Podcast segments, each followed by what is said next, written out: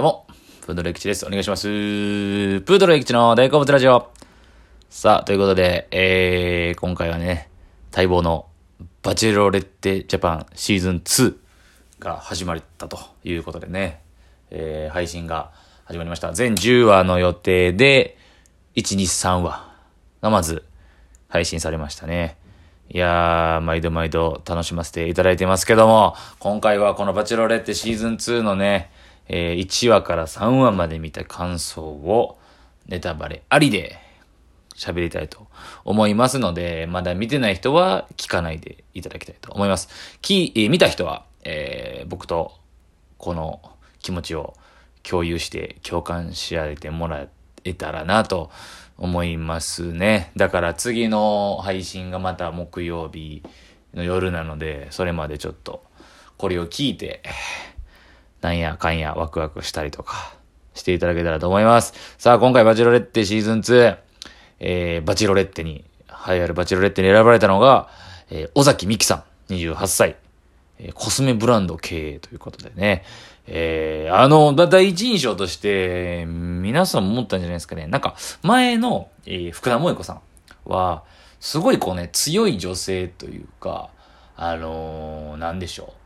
まあ正直僕あんまタイプじゃなかったんですけど、今回、その、なん、なんですかね、その、あのー、福田萌子さんがその、日本人離れした感じというか、なんかうまく言えないんですけど、その、日本人男性で、あえ、射止められる人がおるんかっていう、なんか実際今なんか使ってはるわみたいなんですけど、なんかそういう感じじゃなかったですね。強い女性やし、なんかこう、うん。なんかそんな感じだったんですよね。でもい今回の尾崎美紀さんが結構男女問わず、なんか男性からも女性からも結構こう、好かれそうなというか、えー、めっちゃ可愛いらしい。強い、毅然とした綺麗な女性というか、もちろんお綺麗なんですけど、可愛らしさもどこか持ち合わせたような女性ですね。と思います。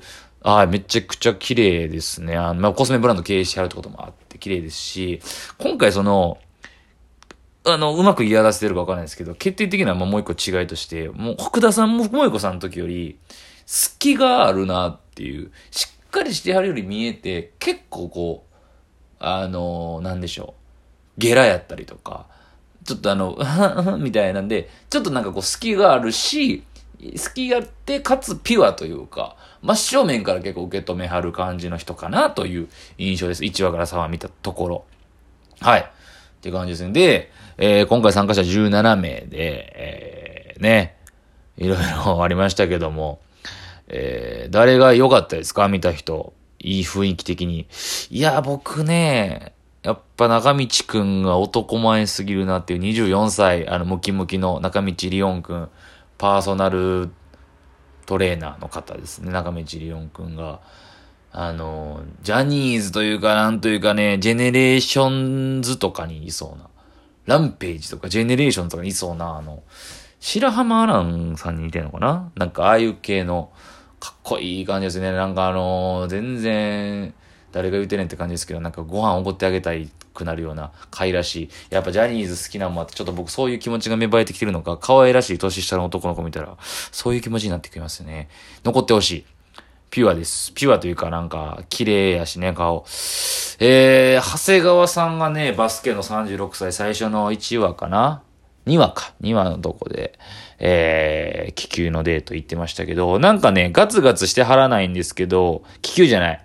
気球は違う。あの、灯籠ってないわ。飛ばすやつ。上にわーって飛ばすやつ。あれの時に、なんかその、ガツガツしすぎてないけど、なんかどこか落ち着く感じというか、ねえ、どうです？あんな感じがいいんじゃないですかちょうどいいというか、なんか、でも、別に、引っ込み思案すぎひんし、喋ったら喋ったら、なんかつ、なんかこう、喋る、面白い感じの人ですよね。ちょうどいいんじゃないですかね。あと、だから、えー、まあその、17名いて、最初の1話で落ちたのが3人カクテルパーティーだけの時ですよね。えー、キラ翔太さん、早瀬京さん、横山龍之介さん。まあ、あまり印象がこうないんですけど、正直3名。で、パーティーがあって、2話からね、結構、えー、いろいろやるんですよね。2話は、あ、そうやそうやそうや、ボート、ボート。ボートで勝負して。で、勝ち残った7名が、えー、ご飯みんなで食べてみたいな感じですよね。確か。で、えー、一名気になった人として、えー、ローズを、あの、ローズを先上げてね。で、あのー、長谷川さんと行くんですけど、バスケの。って感じでしたよね、えー、2話は。2話が。で、2話で、えー、2話そんな感じですね。で、いろいろあって、落ちたのが、えー、平山大さん、アメリカのタクシードライバー。何や、アメリカのタクシードライバーって。最初、最初あれや、バイクで来た人や。バイクで来て、あといらんこと言った人ね。あの、何も別に聞きたいことないとか言って、なんかミスってますよね、あれはね。はい。今回なんかミスってる人多いな。で、あの、もう一人落ちた人、えー、あの、その、高橋くんっていう大学生の子も言ってたんですけど、佐藤俊さんですかね。映画監督の30歳のあのね、夜やのにサングラスしてるっていうね、意味わからん人でしたけど、まあ、ああいうのめっちゃ面白いですけどね、いてくれ、ああいうキャラがいてほしいんですけど、あの人もミスってましたよね。えー、なんか、ほん素の、素のじ、ミキ、おみちゃんっていうね、わけわからんあだ名つけてましたけど、じゃあ、み、お前、僕は本当のおみちゃん見たいんだ。素を見せてって言ったけど、まあ、ミキさんからしたら、いいよ、素やけどなっていう。素見せてるけどなっていう。なんでギャンブルしちゃうんでしょうね。俺はみんなと違って違う視点で、独自の視点で切り込んでるよ。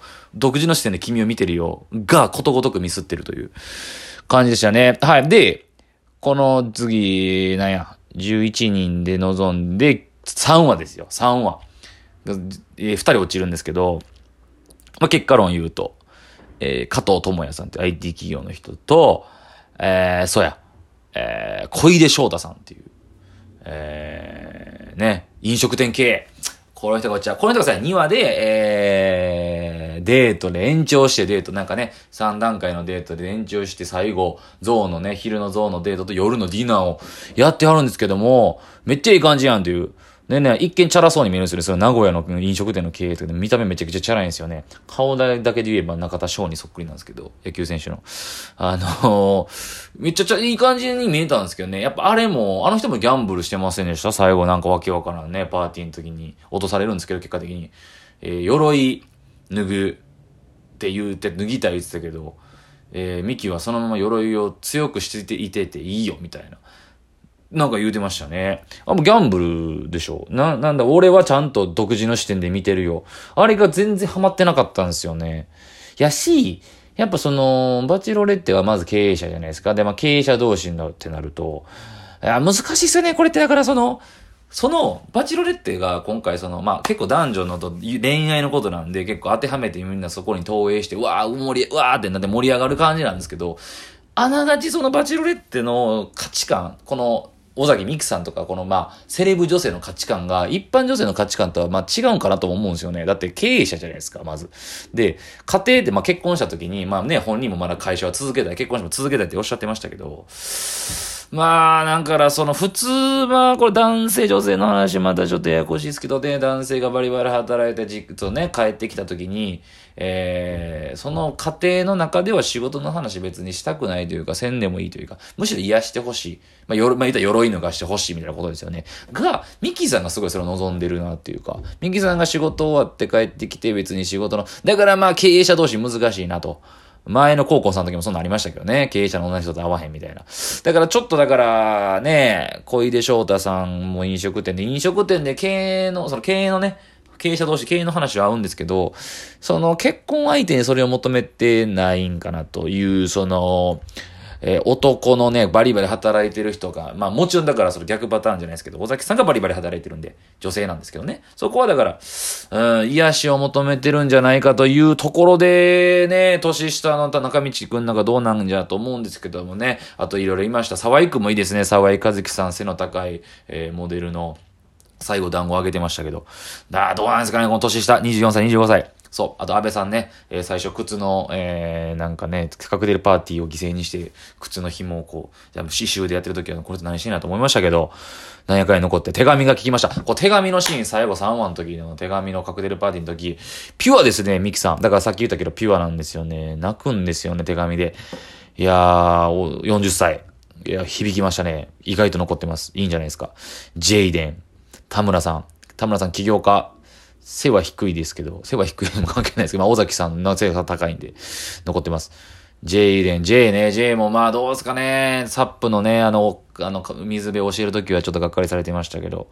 はい。で、そうですよ。で、まあ忘れてました。だまあ、あとね、沢井さんのモデル、ビルマジック、画家ね、画家前の杉ちゃんみたいな感じになるのか。で、ダンサーの人も面白い。この人もどうなんでしょうか。山部さん、山部レオンさん。さあ、これですよ。マクファーですよ、マクファー。マクファーが今回だいぶマチロレってシーズン2のキーマンになっておりますね。彼を軸になんかいろいろ動いてますけど、いや、面白い。なんかどんどん仕掛けてほしいな。やっぱエンタメとしてのバチェロレッテとして見たら、やっぱり、全然あんなやってほしいんですよね、どんどん。わけわからんことね。うん。いいですね、あのマウント取ってる感じ。喧嘩してほしい、どんどん。どんどんもう荒れてほしい。いいですね。まあ、あの、ほんま、だから、その、まあ、さっきもまとも戻るんですけど、結局、マクファーがいいってなってるじゃないですか。最後もね、気球デートで呼び出して、気球デートで。呼び出した理由としても、その前のグループデートで水辺で遊んでる時に、協調性ないんですよ、マクファー。もうだって周りの男とか気にしてないですから。で、その辺見て、ちょっとこの人協調性ないなって思うところをミキさんは取るんかなと思いきや、そのマクファーがグイグイグイグイもうずっと付きっきりでグループデートにも関わらず教えるわけですよね。そのマクファーに対してミキさんがいいと思うんですよ、やっぱ。ガンガンガンガン来てるマクファーに対して。で、いいと思って気球デート呼び出して、ハグして好きになってるかもしれない。バラ渡す。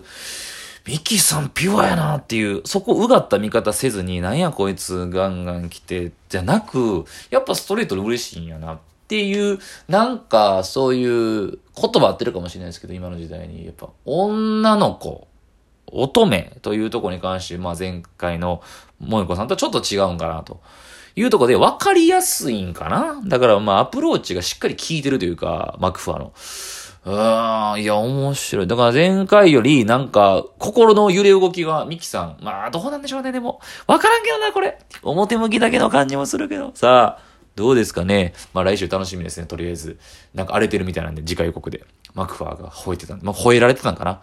楽しみですね。始まりました。えー、楽しく今後も見ていきたいと思います。バチェロレッテシーズン2第1、2、3話の感想でした。ありがとうございました。